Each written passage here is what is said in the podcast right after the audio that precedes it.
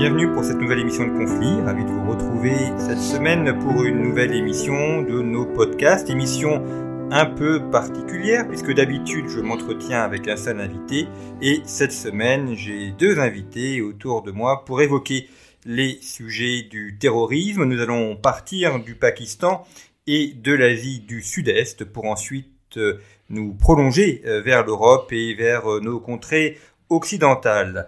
Pour évoquer ces sujets terroristes, je reçois cette semaine donc Daniel Dory et Alain Lamballe. Bonjour.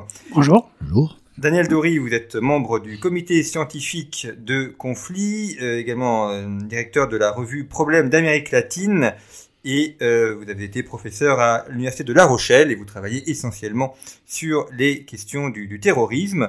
Et Alain Lamballe, euh, général deuxième section, euh, membre de l'Académie des sciences d'outre-mer et d'Asie 21 Futurible et auteur également de nombreux ouvrages consacrés au, au Pakistan et à, au terrorisme en Asie du Sud. Je mentionne celui-ci qui est paru récemment, Insurrection et terrorisme en Asie du Sud, aux, de l'édition euh, Stratégie, collection des chercheurs militaires.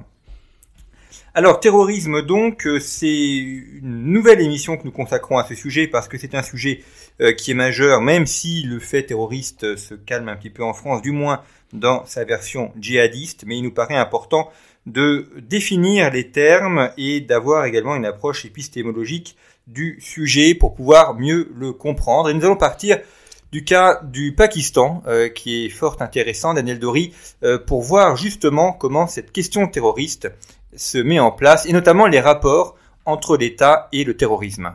Oui, voilà.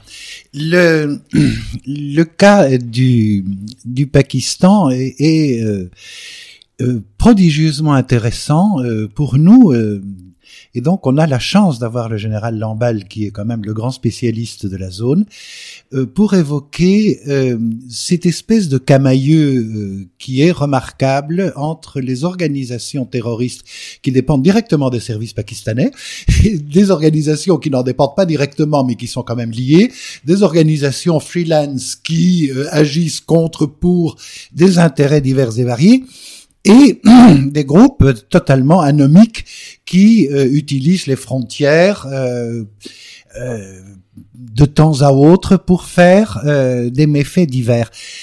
Avec quand même un phénomène intéressant, c'est que cette, ce, bouillon, cette marmite de, de, production de terrorisme peut produire des attentats remarquables, multisites comme Bombay 2008. C'est-à-dire qu'on a affaire à des gens sérieux, pas seulement des des services, mais des, des organisations sérieuses. Donc c'est c'est un petit peu l'opportunité de voir la diversité des terrorismes à partir d'un des lieux euh, emblématiques de production du phénomène. Bombay, c'était combien de morts pour préciser un petit peu les, les choses? Ben, on ne sait pas exactement, mais on a dépassé la centaine très vraisemblablement. Oui, c'était un attentat qui avait été organisé par une organisation qui était basée au Pakistan, effectivement. Quoi. Et là, c'est le cas d'un exemple, effectivement, d'une organisation manipulée par un gouvernement, par un État, en l'occurrence l'État pakistanais, par l'intermédiaire d'un service de renseignement, le principal service de renseignement pakistanais, qui est l'Inter-Services Intelligence, en abrégé ISI, que l'on connaît euh, tous très très bien. Quoi. Enfin, que oui, qu'on devrait connaître beaucoup mieux, parce qu'il est juteux quand même. oui, c'est un, un service extrêmement efficace, il faut bien l'admettre. Voilà. La plaisanterie euh, que j'ai entendue sur le Pakistan souvent, c'est que la plupart des pays ont une armée, mais au Pakistan, c'est une armée qui a un pays. C'est tout à fait exact, et on pourrait tout à fait euh, justifier cette, cette formule par la politique actuelle au Pakistan. Hein incontestablement, euh, l'armée joue un rôle important, même si le chef d'état-major de l'armée de terre, qui va être remplacé, a déclaré avant de partir que l'armée ne s'occuperait plus de politique. Il avoue par ce fait-là qu'il s'occupait de politique avant. Voilà. Et le nouveau chef d'état-major de l'armée de terre euh, s'en occupera encore vraisemblablement. Car le principal militaire au Pakistan, ce n'est pas le chef d'état-major des armées, des trois armées, mhm. c'est le chef d'état-major de l'armée de terre, qui est quand même une armée considérable, fort bien équipée, fort bien entraînée, et qui comprend euh, plus de 600 000 hommes tout de même. Hein. Voilà. Et le service de, le service de renseignement dépend, en fait, de l'armée. C'est un service vraiment militaire. Il y a des civils, c'est vrai, mais le, le, patron de, de est un général de corps d'armée, euh, de l'armée de terre en règle générale. Oui. pourquoi est-ce que les Pakistanais avaient organisé via leur service de renseignement cet attentat à Bombay? C'était la question du Cachemire, c'était déstabiliser l'Inde? Alors il y a effectivement euh, euh, une utilisation du terrorisme à des fins de politique étrangère, c'est une évidence. Le terrorisme est une prolongation finalement de la politique étrangère. Euh, et c'était le cas euh, précisément de cet attentat de, de, de Mumbai, mais c'est le cas de beaucoup d'autres attentats, au Cachemire en particulier, car le Cachemire est devant une pôle discorde considérable entre l'Inde et le Pakistan, et le terrorisme, euh, évidemment, est extrêmement actif là-bas. Il y a des gens, des militants qui sont formés du côté pakistanais et qui franchissent la ligne de contrôle, comme on l'appelle, qui sépare donc les deux Cachemires, l'un administré par, par l'Inde et l'autre administré par le Pakistan. Oui, c'est une le terrorisme est une prolongation de la politique étrangère. Et puis ça a l'avantage de pouvoir dire euh, toujours c'est pas nous, c'est des gens incontrôlables. Ah comme c'est dommage que c'est arrivé, mais ça ne trompe personne. Euh, D'autant plus qu'il existe de vrais groupes qui ne sont pas contrôlés. Donc on peut voilà. J'allais vous le dire. Voilà. Car il est vrai que l'ASI contrôle un certain nombre d'organismes, mais l'ASI ne contrôle pas tout. Voilà. Et on s'aperçoit très bien d'ailleurs de ce phénomène actuellement si l'on considère ce qui se passe de l'autre côté euh, du Pakistan, euh, sur la frontière avec l'Afghanistan. Absolument. L'ASA est totalement dépassé par ce qui se passe actuellement. Par les talibans pakistanais. Par les talibans pakistanais qui ont maintenant leur base arrière euh, en Afghanistan. À l'origine, les talibans, aussi bien afghans que pakistanais, étaient contrôlés par l'ASA. Et maintenant, on voit que ce n'est plus le cas. Donc autrefois, les talibans étaient basés au Pakistan et agissaient en Afghanistan aujourd'hui sont basés en Afghanistan alors, et c'est pas les mêmes. Alors, c'est pas les mêmes. Non, attention. Les, talibans euh, à l'origine n'étaient pas n'ont pas été créés par le Pakistan. Ils ont été utilisés par l'ISI en particulier, mais ils ont été euh, créés ces pas talibans en Afghanistan même quoi. Mais euh, le Pakistan a pris le train en marche. Alors maintenant, il y a effectivement les Pakistan, les, les talibans afghans qui ont pris le pouvoir en août 2021, on le sait. Et puis il y a les talibans euh, pakistanais euh, qui ont la même idéologie que les talibans afghans, c'est-à-dire les uns comme les autres veulent créer un État islamique basé sur la charia. C'est le cas en Afghanistan. Et les talibans euh, pakistanais veulent faire la même chose au Pakistan. Et là, on s'aperçoit très bien que l'ISI, précisément, n'a plus la main. Quoi. Il y a eu des tentatives de négociation qui ont été faites entre le gouvernement euh, pakistanais et les talibans, euh, les talibans pakistanais, euh, sous l'égide de l'ASI, sous l'égide de l'armée terre, mais ça n'a pas abouti. Les, talibans pakistanais ont rompu cet accord de cessez-le-feu qui en fait n'avait jamais été appliqué, et les attentats actuellement se multiplient de plus en plus sur la frontière afghane, et puis même ailleurs au, Pakistan. Et ça montre quelque chose qu'en tant que géopoliticien me fascine, c'est qu'on a affaire à des groupes qui notamment pratiquent le terrorisme, qui sont plus ou moins liés à des États. Mais le conflit, une partie du conflit entre le Pakistan et le, les talibans afghans vient de la ligne du rang que les Afghans ne reconnaissent pas. Alors c'est tout à fait exemple. Alors cette ligne du rang, c'est en fait ce qui sert de frontière entre le Pakistan et euh, l'Afghanistan. Mais en fait, c'est une frontière qui a été définie à l'époque coloniale à l'époque britannique en 1893 très exactement. Et ça coupe les Pashtuns. Alors ça coupe totalement en deux la communauté Pashtun. D'ailleurs j'ai étudié ce problème dans un livre que, que j'ai fait sur les Pashtuns précisément. Et euh, c'est un sujet euh, qui divise les deux pays et aucun gouvernement afghan n'a reconnu cette ligne d'Iran comme frontière, y compris les talibans actuels. Voilà. Les talibans, les talibans afghans ne reconnaissent pas cette frontière. Pour eux, cette ligne du rang définie en 1893 est une ligne artificielle, et elle l'est en définitive. Pour le, les talibans euh, afghans, la frontière de l'Afghanistan se situe sur l'Indus. Bah oui. C'est-à-dire qu'elle inclut toute la province euh, nord-ouest du Pakistan qu'on appelle maintenant le Khyber Pakhtunkhwa. et qui comprend 36 millions d'habitants, la majorité étant des Pashtuns. 36 millions, c'est pas, c'est pas de mince affaire. C'est la moitié de la population française. Oui. Oui. Alors la population du Pakistan, il faut le savoir, c'est un phénomène considérable. C'est lié au terrorisme également, tout ça, hein, car ça déstabilise évidemment euh, le pays. Au Pakistan, dans ce qui est le Pakistan actuel, il y avait en 1947, au moment de la création du pays, 33 millions euh, d'habitants à peu près. Actuellement, ils sont peut-être 220, 230 millions d'habitants. C'est pas très exactement. C'est important peut-être. Ce qui veut dire que la population a été multipliée par plus de 7. Mais il n'y a pas de recensement. Il y a eu des recensements, mais qui ont été mal faits. Voilà. Et on en parle d'un nouveau recensement. Mais ce qui est un phénomène considérable, c'est qu'il y a une augmentation très très importante de, la population, et ça crée des désordres évidemment sociaux dont profitent certains mouvements terroristes. Et euh, cette récupération euh, de cette zone avec ses 36 millions d'habitants, c'est quelque chose qui, à l'échelle des années qui viennent, est, de l'ordre du probable, du possible ou, impossible que les Pashtuns euh, afghans puissent récupérer cette région? Alors, dans le livre que j'ai publié il y a deux, deux, trois ans, je crois, un des livres que j'ai intitulé Les Pashtuns, un grand peuple, un grand peuple sans pays. VA, hein VA édition. VA édition, absolument. J'ai étudié plusieurs scénarios, dont celui que vous évoquez. Il y a la possibilité d'un grand Afghanistan. C'est-à-dire que l'Afghanistan pourrait essayer de récupérer les zones Pashtuns qui ont été perdues par l'Afghanistan à l'époque coloniale. Ça me paraît impossible parce que le Pakistan, l'Afghanistan a des problèmes évidemment que l'on sait, et puis le Pakistan a une armée extrêmement solide, comme je l'ai dit tout à l'heure. Donc cette, solution d'un grand Afghanistan me paraît impossible. Il y a un autre scénario possible, c'est un grand Pakistan, c'est-à-dire incorporation des zones Pashtun afghanes par le Pakistan. On en parle peu. Euh, L'armée pakistanaise s'intéresse certainement de très près à ça. D'ailleurs, comme euh, le Pakistan accuse à juste titre l'Afghanistan de soutenir les talibans euh, pakistanais, l'armée euh, pakistanaise, le gouvernement pakistanais envisage éventuellement d'intervenir militairement dans les zones pashtun afghanes.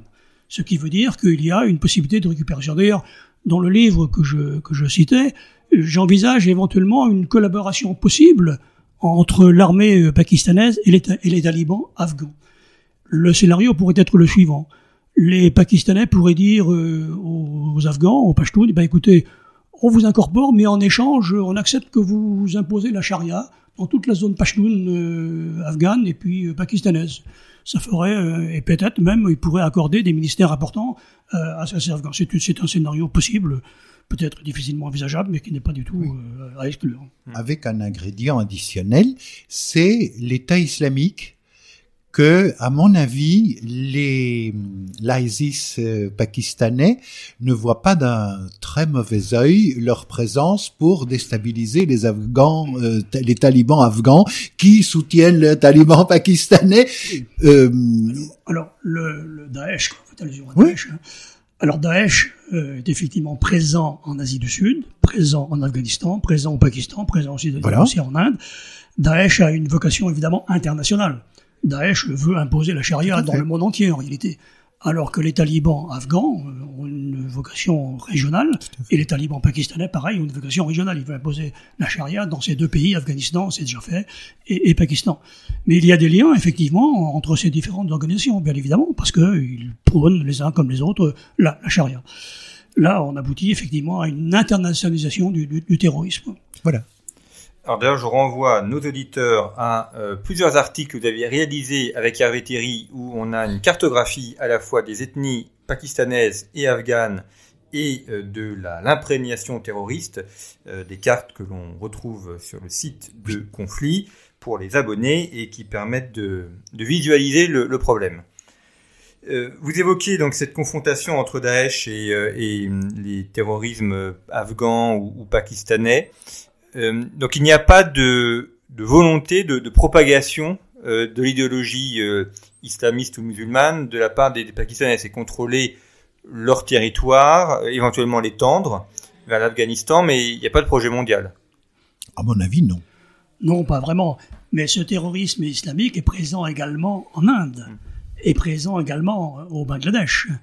Euh, en Inde, ce terrorisme islamique existe au Cachemire. Alors là, il y a un point qu'il faut évoquer, c'est que le terrorisme parfois favorise euh, une idéologie, veut imposer une idéologie, mais ça aboutit parfois à une revendication également territoriale. Et c'est le cas du Cachemire.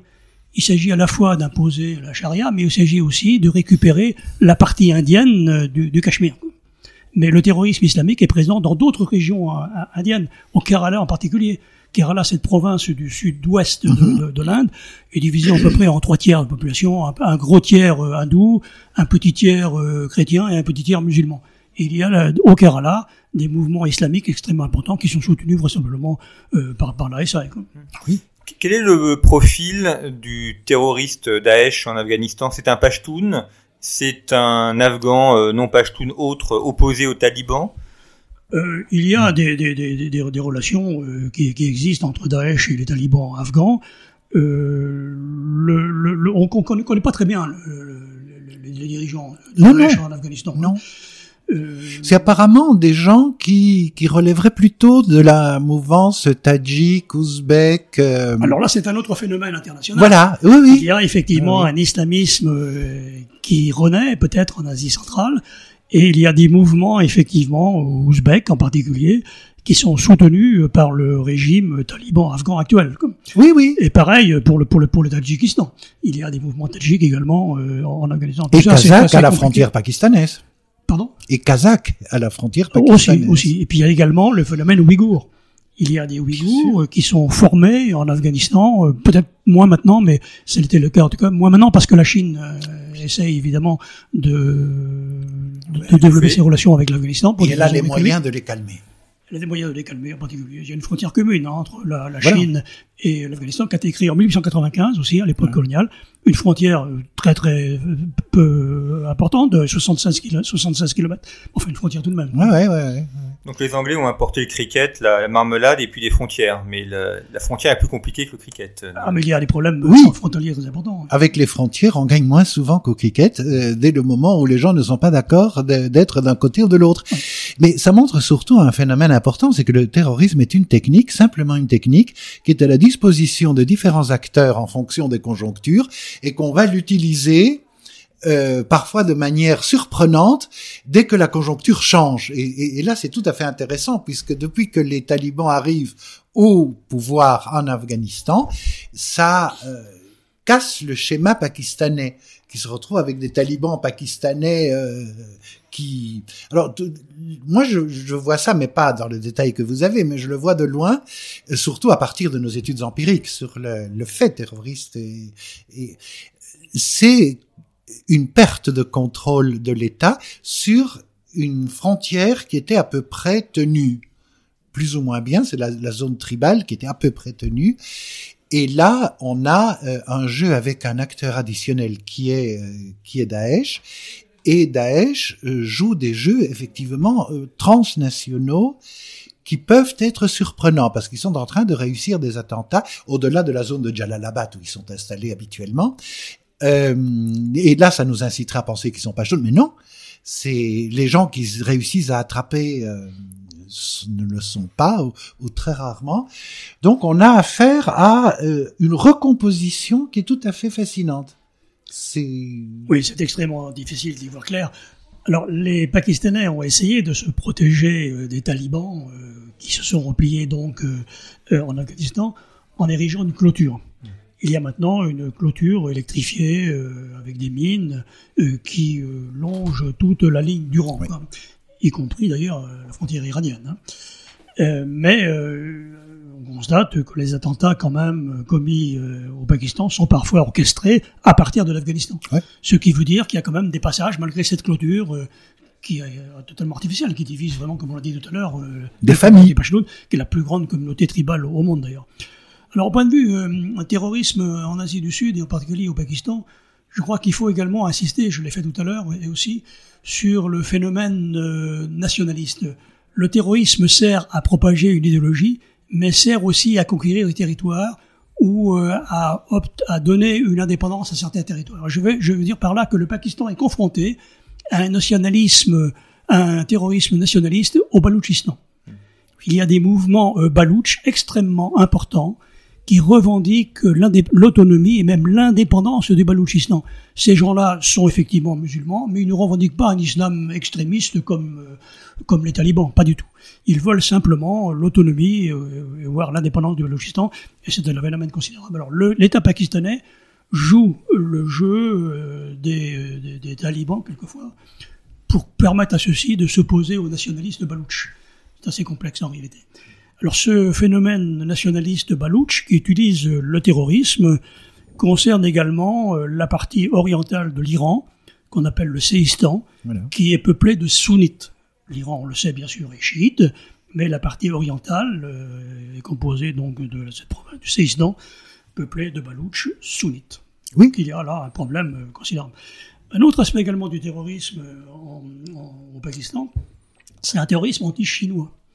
Il y a des attentats commis contre la Chine régulièrement, au Baloutchistan en particulier, les Balouches estiment que les Chinois exploitent leurs ressources et n'admettent pas ça. Puis il y a des pipelines en préparation. Il y a des pipelines en préparation entre Gwadar, qui est sur la côte de, l'Arakan, et puis euh, le, Xinjiang.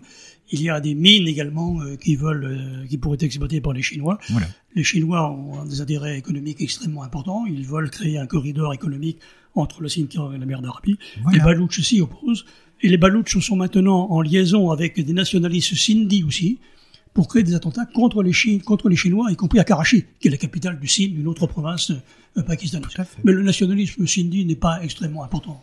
Oui, mais il est très très lié. il y a un phénomène intéressant. Euh, le fait qu'ils soient euh, sunnites, les, les Balouches, euh, fait une coupure récente dans l'Iran que bien sûr tous les services euh, occidentaux, euh, donc le camp du bien que nous aimons tant, euh, va, va, exploiter, alors que dans la période avant du temps du Shah d'Iran, euh, le Balouch était, le Balouchistan était un lieu, par exemple, la, la femme du Shah d'Iran était une princesse Balouche. Mmh. C'est quand même intéressant comme récupération de alors qu'on imagine mal un, un mollah ou un ayatollah aller chercher des Donc on a euh, une, une coupure euh, religieuse qui est beaucoup plus facilement exploitable maintenant du côté Afghanistan, qui fragilise le, le versant sud, qui par ailleurs est lié au collier de perles chinois euh, des ports. C'est-à-dire qu'on a un, un de conflits dans lequel les attentats sont des espèces de petites pustules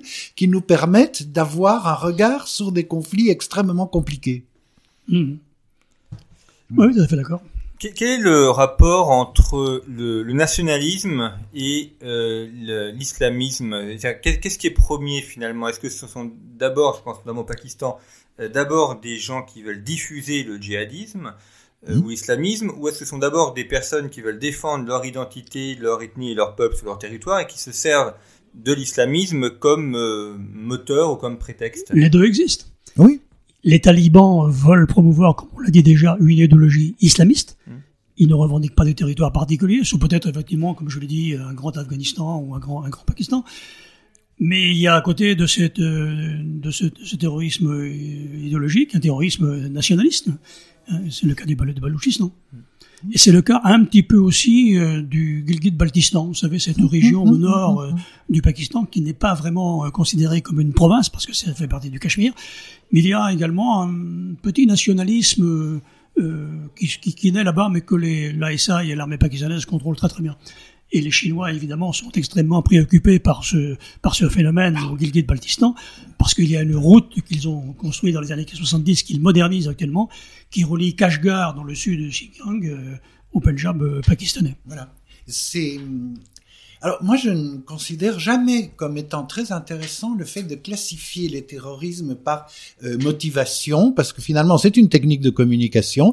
Ce qu'il faut regarder, les gens ne sont pas nos ennemis parce qu'ils sont terroristes. Ils sont terroristes parce qu'ils sont nos ennemis, ce qui est quand même très très différent. Et de la même façon, euh, les les bouddhistes, les islamistes, les nationalistes, euh, n'importe qui va utiliser le l'outil terroriste en fonction de considérations bassement tactique, euh, à savoir qu'est-ce qui est le plus facile, le plus profitable, le moins cher et le et le qui entraîne le moins de contre-coups, le, le plus efficace euh, pour communiquer un message. Et on s'aperçoit que dans une zone où les messages sont totalement brouillés, par l'imbrication des conflits, c'est-à-dire des situations géopolitiques où on a on a déjà changé dans cette conversation euh, quatre ou cinq fois d'échelle. et, et, et, chaque fois on a trouvé des des, des lieux pertinents euh, d'analyse.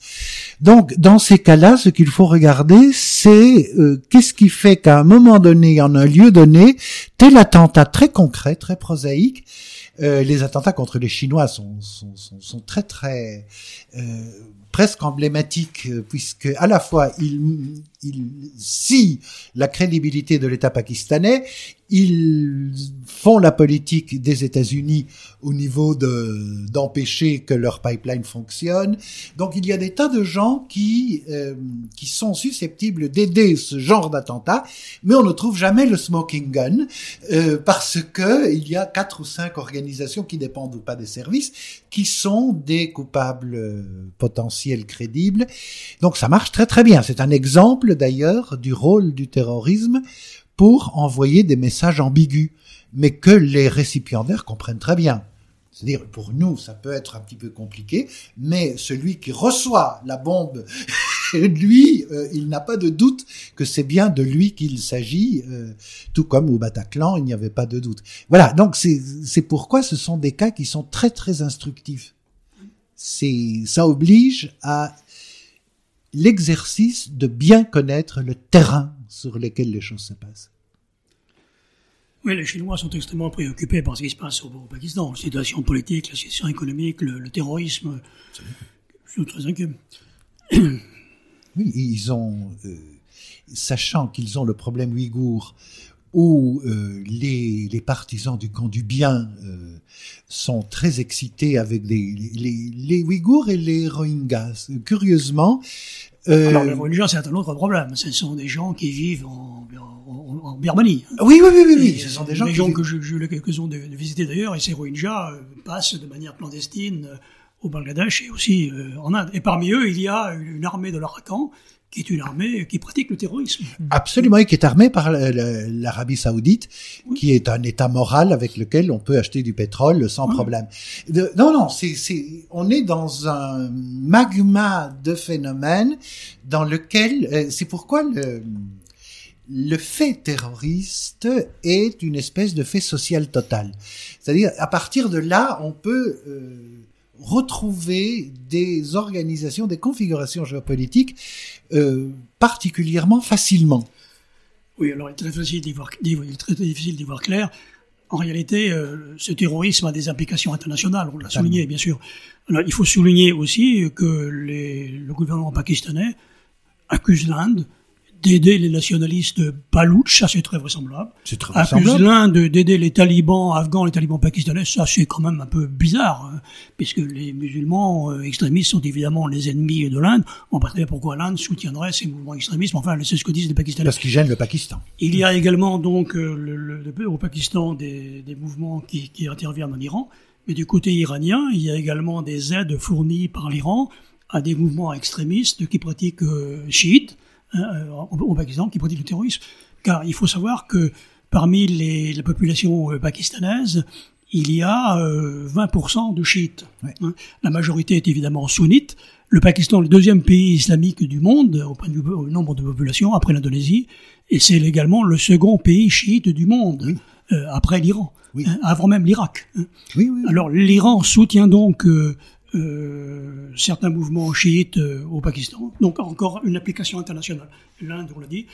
Du côté du Bangladesh, euh, il y a des mouvements terroristes islamistes Bangladesh qui sont soutenus également par l'ASI pour leur fournir des renseignements sur ce qui se passe dans cette partie nord-est de l'Inde qui est extrêmement instable, l'Assam et toutes les, autres provinces frontalières de la Chine et de, la Birmanie. Donc on voit très bien que le terrorisme est national, il y a des applications internationales, locales dans toute l'Asie du Sud, mais même bien au-delà, évidemment. Qui sont des relations euh, stratégiques, par exemple les Iraniens avec les Hazaras euh, euh, afghans, qui, qui, qui est une vieille histoire, et de temps en temps, un fait terroriste peut surgir, mais à un moment donné, pour des raisons qu'on a du mal parfois à comprendre, mais le scénario est en place, c'est-à-dire si on comprend le, la grande logique structurante, après effectivement on comprend qu'il y a des lignes de fracture dans lesquelles, comme des volcans, on a des. Alors vous avez cité le, le phénomène Hazara, c'est très intéressant. Les Hazaras, ce sont des gens qui habitent dans le centre de l'Afghanistan, hein, Bamiyan, Bamdi Amir, etc.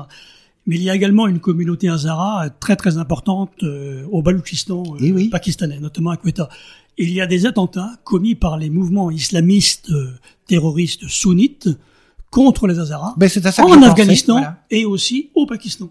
C'est un phénomène euh, euh, qui, qui durent depuis des décennies en réalité et qui s'amplifient encore actuellement, y compris au Pakistan.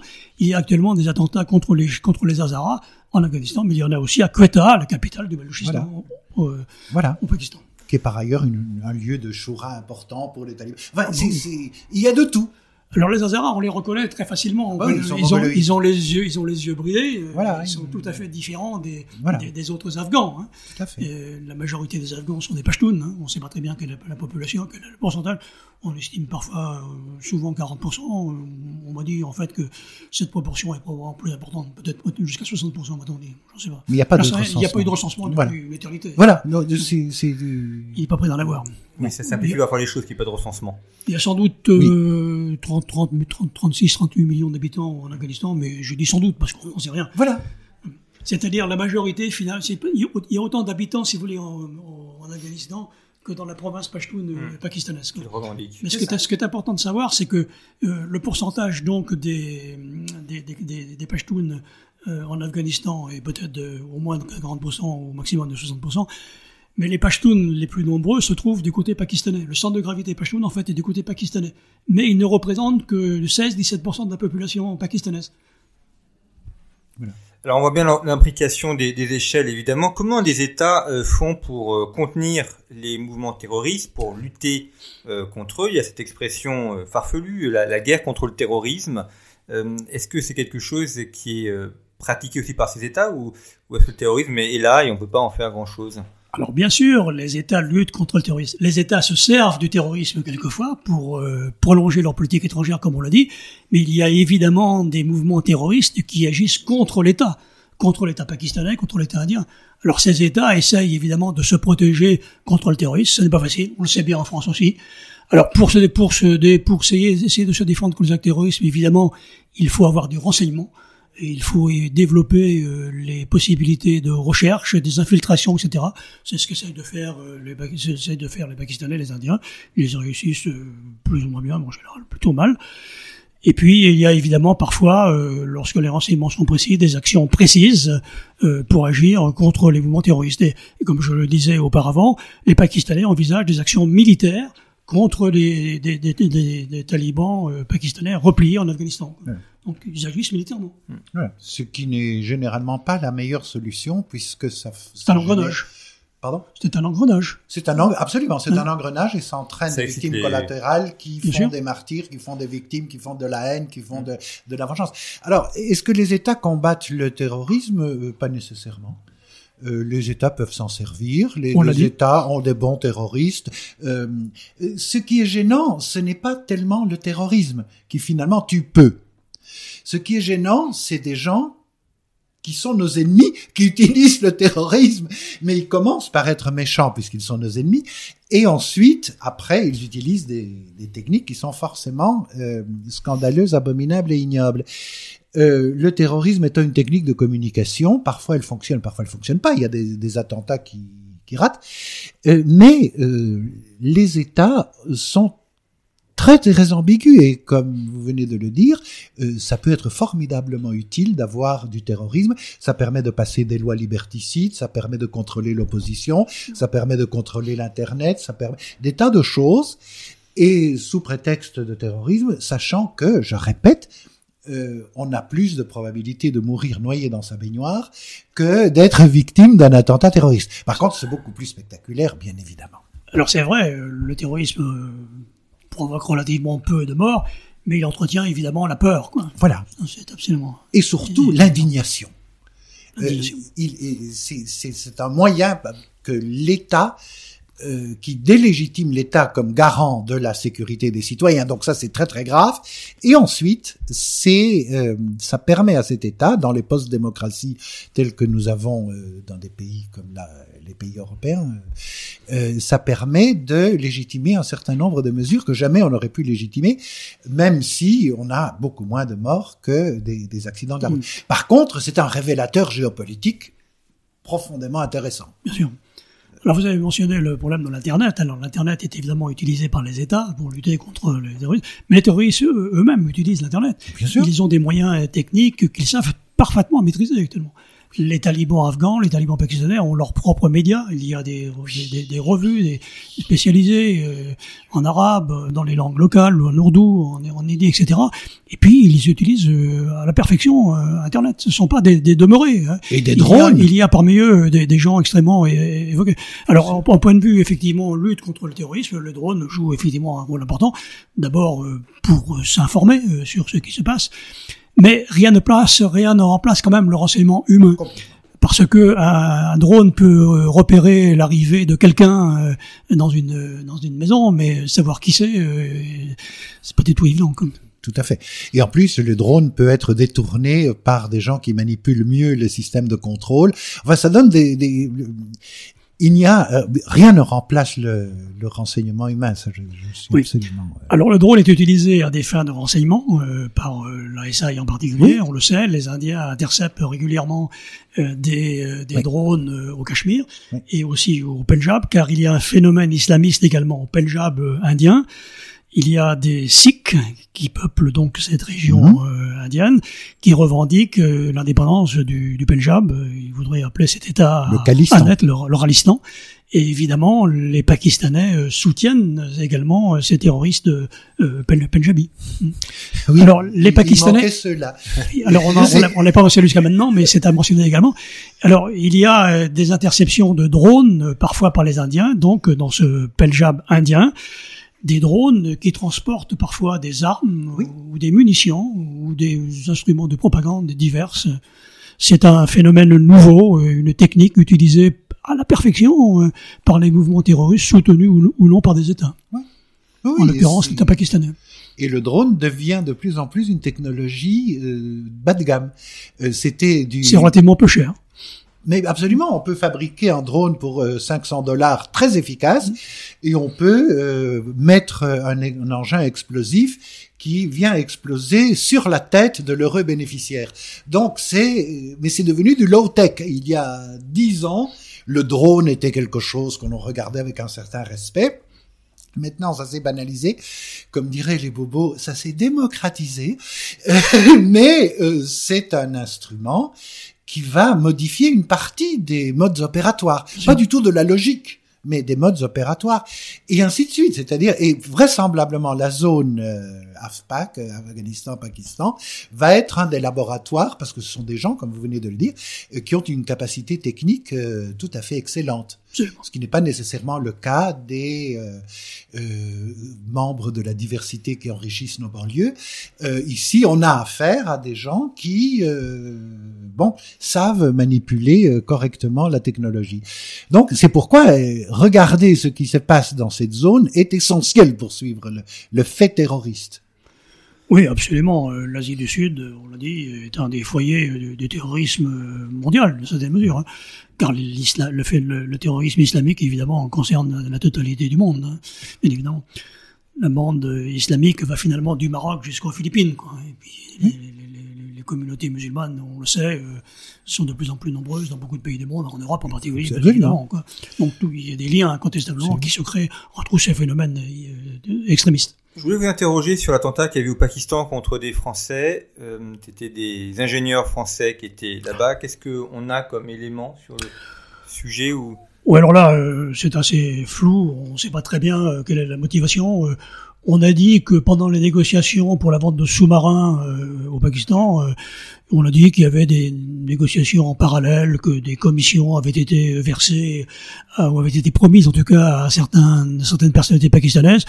On a dit que ces commissions n'auraient pas été versées et que ce qui, ce qui expliquerait les attentats commis contre les ingénieurs à Karachi. Mais ça, ce n'est pas du tout certain. Quoi. C'est une autre forme de terrorisme, effectivement, dirigée là contre la France pour des motifs qui sont encore assez, assez peu élucidés finalement. Et quel est l'intérêt de faire un attentat si il n'y a pas de revendication? C'est pour faire peur à la France en disant on peut ah intervenir non, euh, Il y a une chose qui est importante, mais qui est générale sur le terrorisme, c'est-à-dire il est la plupart des attentats ne sont pas revendiqués. Mais la plupart des attentats sont parfaitement perçus comme étant des messages pour ceux qui doivent le recevoir. Une chose, c'est d'envoyer, euh, de faire l'attentat et comprennent qui doit comprendre.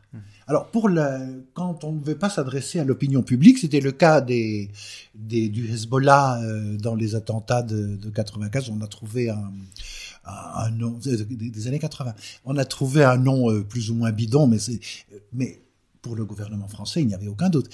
Euh, les attentats d'action directe, euh, un certain nombre n'ont pas été revendiqués, mais tout le monde savait euh, que les commanditaires étaient bon cela est euh, donc revendiquer n'est pas nécessaire dès le moment où il n'y a pas de d'ambiguïté. Alors en Asie du Sud, quand même, la plupart des attentats sont revendiqués. Oui, la plupart.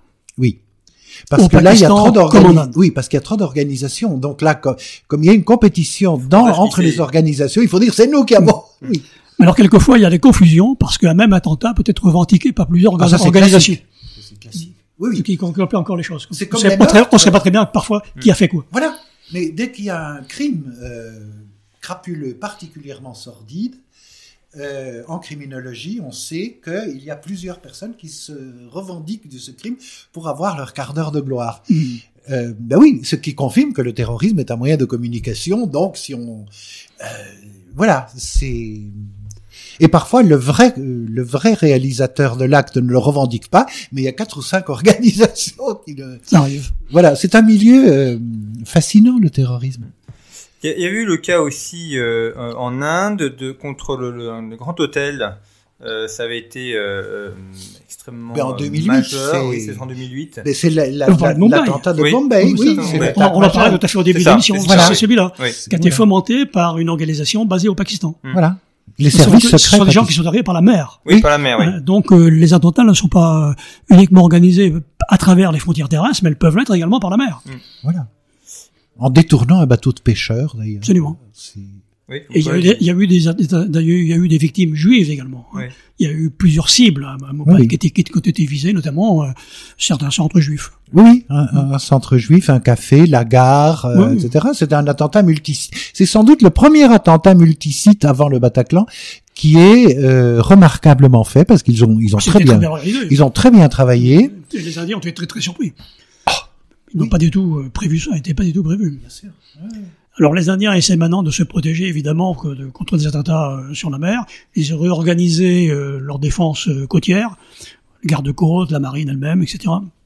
Mais c'était très compliqué parce que il y a au large de l'Inde les Maldives qui sont très travaillées également par, par l'islamisme.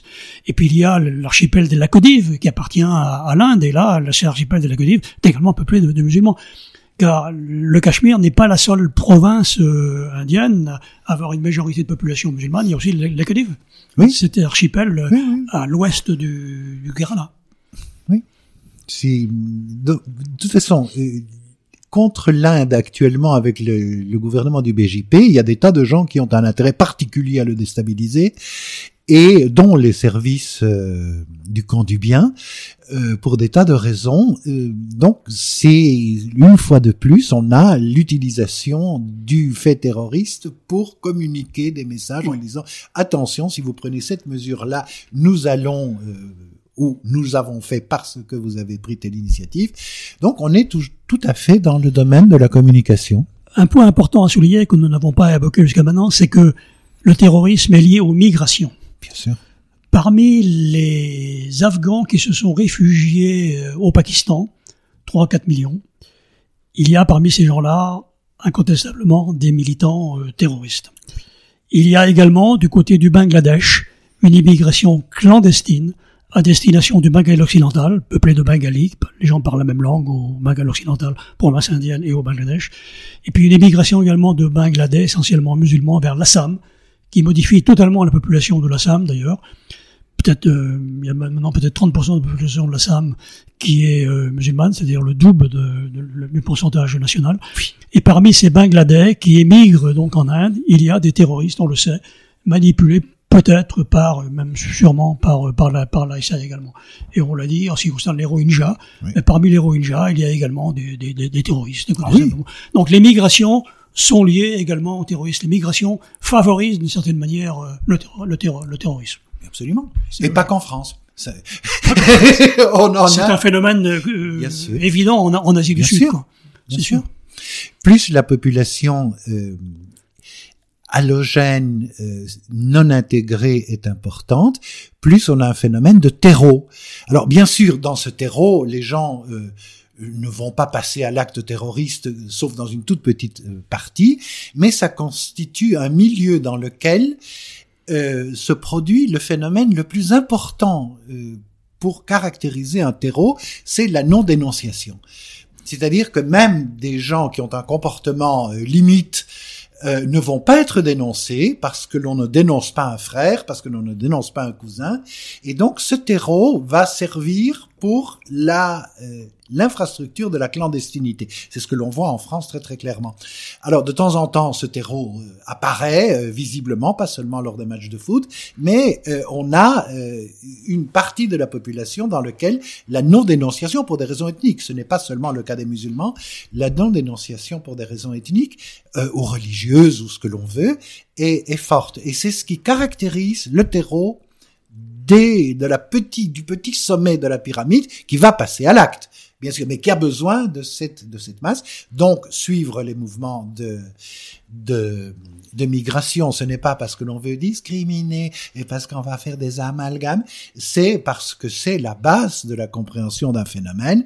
Il n'y a pas de groupe qui passe à l'acte terroriste, ou alors il est très vite isolé et pourchasser, euh, comme les, la, haute armée fractionne en Allemagne, où le terreau s'est retréci, ou les brigades rouges même s'est retréci. Mais euh, dans le cas de l'islamisme, ce terreau est en voie d'expansion considérable, et euh, ce que l'on voit donc dans l'Asie du Sud est un phénomène totalement homologue à ce que l'on voit ailleurs. Ce qui est le propre d'ailleurs du terrorisme, c'est que l'on retrouve euh, la même technique de communication partout dans le monde. Ce qui change, c'est le complexe terroriste, c'est-à-dire toutes les, choses.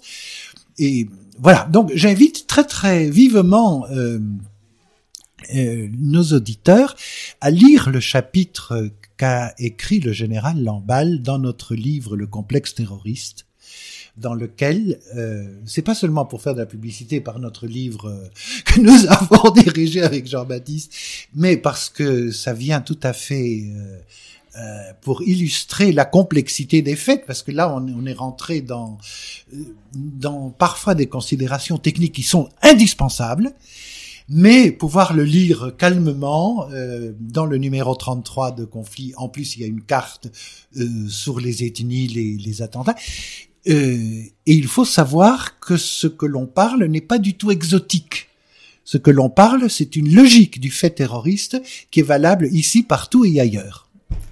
Eh bien, merci beaucoup. Et c'est cette conclusion que nous allons euh, terminer notre euh, conversation. Merci à tous les deux, Général Alain Lamballe et Daniel Dory, d'avoir éclairci, éclairci en montrant la complexité et l'imbrication de cette zone d'Asie du Sud et merci à nos auditeurs qui sont chaque semaine de plus en plus nombreux à nous suivre.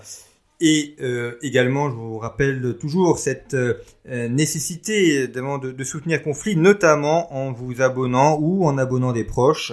En vous abonnant, vous permettez à la revue de continuer son développement, de vous proposer également ses contenus en libre accès. Vous avez tous les éléments pour vous abonner sur le site internet de Conflit revueconflit.com et euh, l'abonnement est le meilleur soutien à faire, d'autant qu'avec les abonnements, vous avez accès sur le site internet à du contenu exclusif réservé aux abonnés. Donc, euh, non seulement vous des conflits, mais en plus, euh, vous avez accès à, à, des éléments que auxquels n'ont pas accès les non-abonnés. Merci beaucoup pour votre fidélité. À très bientôt.